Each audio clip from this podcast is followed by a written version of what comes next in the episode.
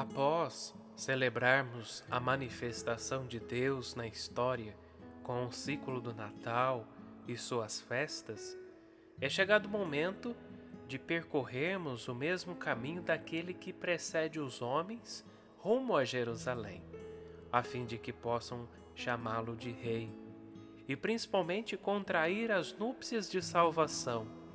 Por essa razão, a liturgia deste domingo fala de um casamento figurado nas bodas de Caná, mas que representa o matrimônio entre Deus e os homens.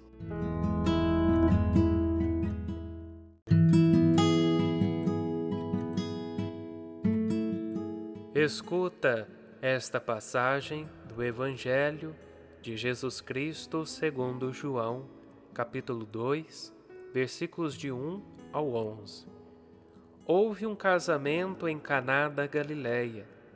A mãe de Jesus estava presente. Também Jesus e seus discípulos tinham sido convidados para o casamento. Como o vinho veio a faltar, a mãe de Jesus lhe disse: Eles não têm mais vinho. Jesus respondeu-lhe: Mulher, por que dizes isso a mim? A minha hora ainda não chegou.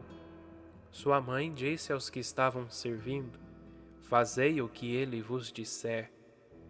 Estavam seis talhas de pedra colocadas aí para a purificação que os judeus costumam fazer. Em cada uma delas cabiam mais ou menos cem litros.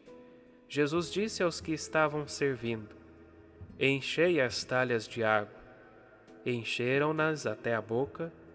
Jesus disse: Agora tirai e levai ao mestre-sala e eles levaram. O mestre Sala experimentou a água que se tinha transformado em vinho. Ele não sabia de onde vinha, mas os que estavam servindo sabiam, pois eram eles que tinham tirado a água. O mestre Sala chamou então o noivo e lhe disse: Todo mundo serve primeiro o vinho melhor, e quando os convidados já estão embriagados, serve o vinho menos bom. Mas tu guardaste o vinho melhor até agora. Este foi o início dos sinais de Jesus. Ele o realizou em Caná da Galileia e manifestou a sua glória, e seus discípulos creram nele.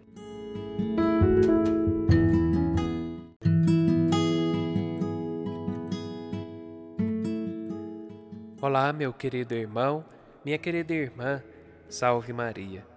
Estamos celebrando neste domingo o segundo do tempo comum. Este domingo marca o início do tempo comum, um período marcado pela caminhada ordinária na vida litúrgica da Igreja. Assim como define as normas universais do ano litúrgico, essas serão semanas nas quais não se celebra nenhum aspecto especial do mistério do Cristo. Comemora-se nelas o próprio mistério de Cristo em sua plenitude. Ou seja, será um tempo destinado a caminharmos com Jesus de Nazaré para observarmos quem Ele é e o que pode fazer pela humanidade, por nós é um olhar para o ministério público do Senhor. Após celebrarmos a manifestação de Deus na história da humanidade, com o ciclo do Natal e com as suas festas, ou seja, desde o advento, com o Natal e com a Epifania, é chegado o momento de nós percorrermos o mesmo caminho daquele que precede os homens rumo a Jerusalém. E assim, conforme ouvíamos no Evangelho, ele nos apresenta a celebração do casamento entre Deus e a humanidade. Pois é, cada um dos pormenores apresentados no relato mostram o profundo desejo do Criador em fazer uma aliança com suas criaturas. Para compreendermos o sentido do texto, é preciso colocarmos atenção nos detalhes apresentados no relato do evangelista João. Cronologicamente, meus irmãos, a festa de casamento está colocada na conclusão de uma semana, que vem sendo narrada em cada segundo domingo do tempo comum ao longo dos três anos litúrgicos.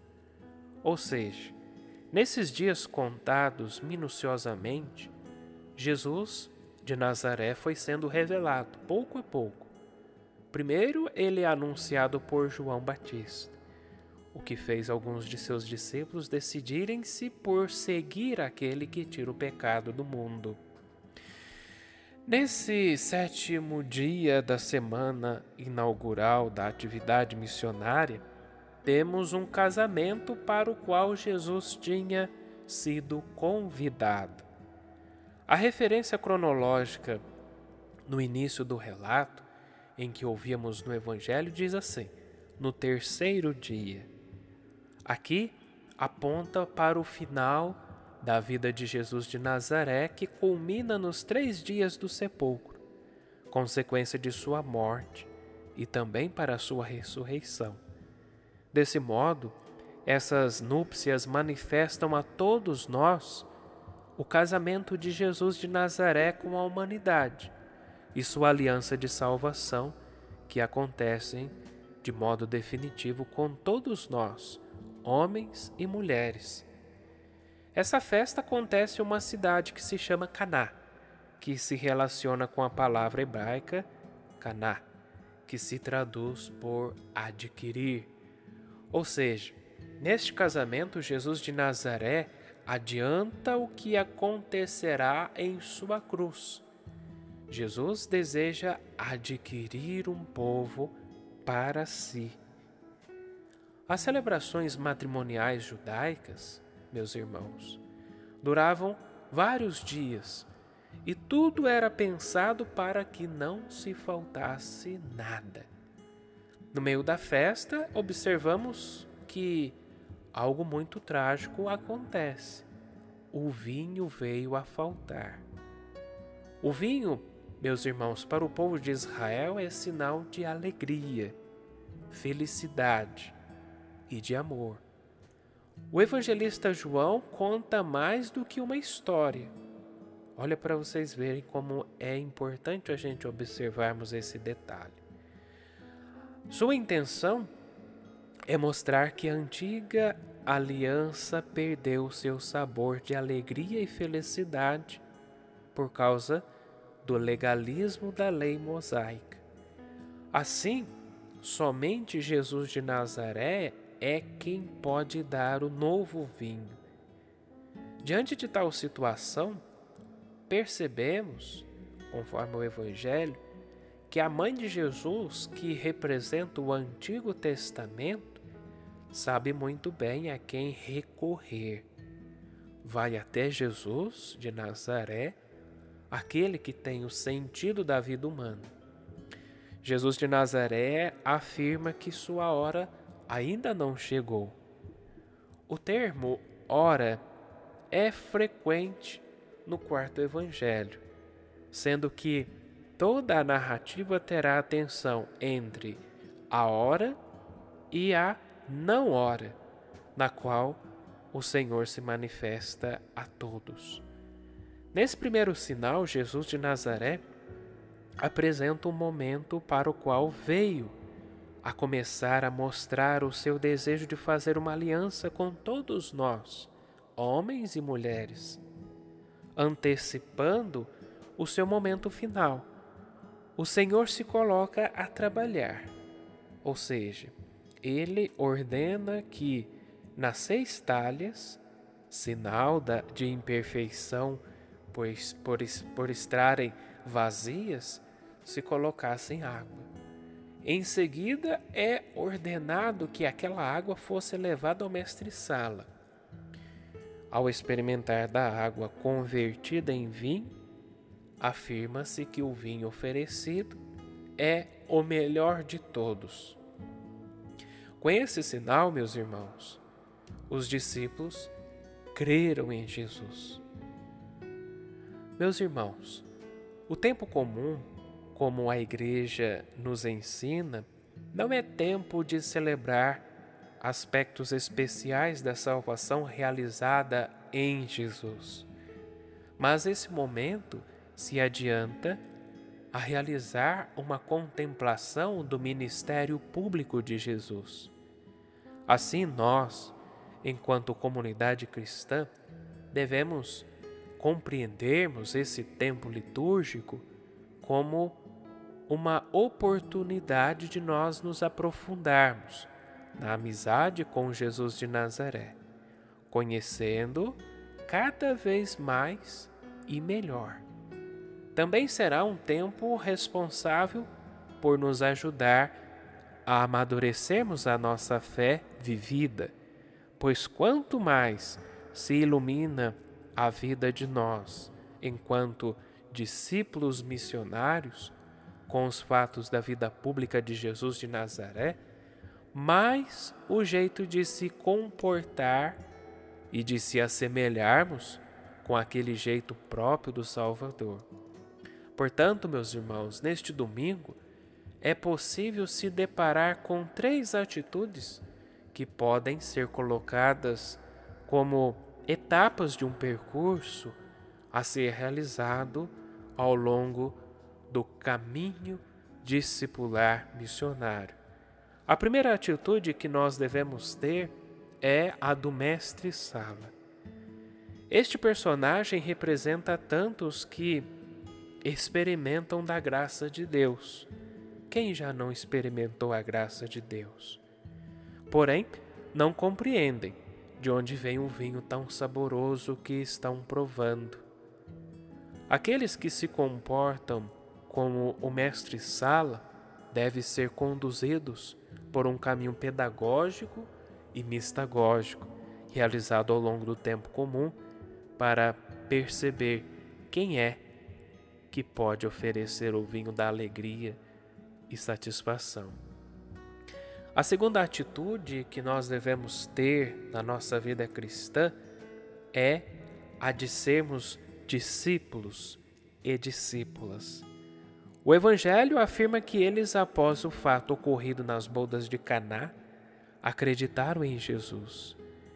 Este grupo, meus irmãos, corresponde àqueles que se permitiram realizar o caminho mistagógico junto a Jesus, reconhecendo tudo o que ele oferta para a humanidade. Dão o primeiro passo na amizade com Jesus, acreditam nele mas ainda é necessário permitir que a palavra de Deus os transforme profundamente a ponto de agirem como o próprio Senhor. E por fim, meus irmãos, a última atitude que nós encontramos e que nós devemos também termos como exemplo é a mãe de Jesus, a mãe de Deus, a Santíssima Virgem, a Nossa Senhora. É a lição mais importante, é o cume de toda a vida cristã. Representa também a conclusão de um percurso que se abre para a ação, pois toda fé necessita ser vivida e não apenas acreditada. Por isso que a mãe de Jesus, a Santíssima Virgem, é aquela que acredita mas que também vai mais além. Sua fé em Jesus é madura, capaz de reconhecer que nos momentos de dificuldade somente Deus pode oferecer o vinho da salvação.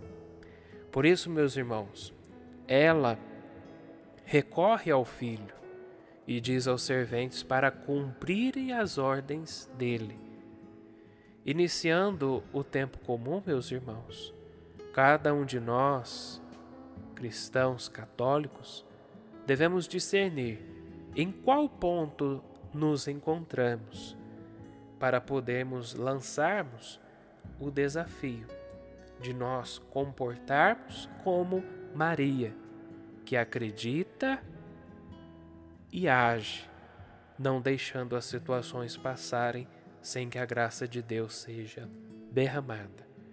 Que possamos nos figurarmos em Maria, ela que sempre lança a desafios, ela que sempre acredita e age, dizendo para cada um de nós: Fazei tudo o que ele vos disser. Alegrai-vos, meus irmãos. Que tenhamos um bom domingo e uma boa semana, e até a nossa próxima meditação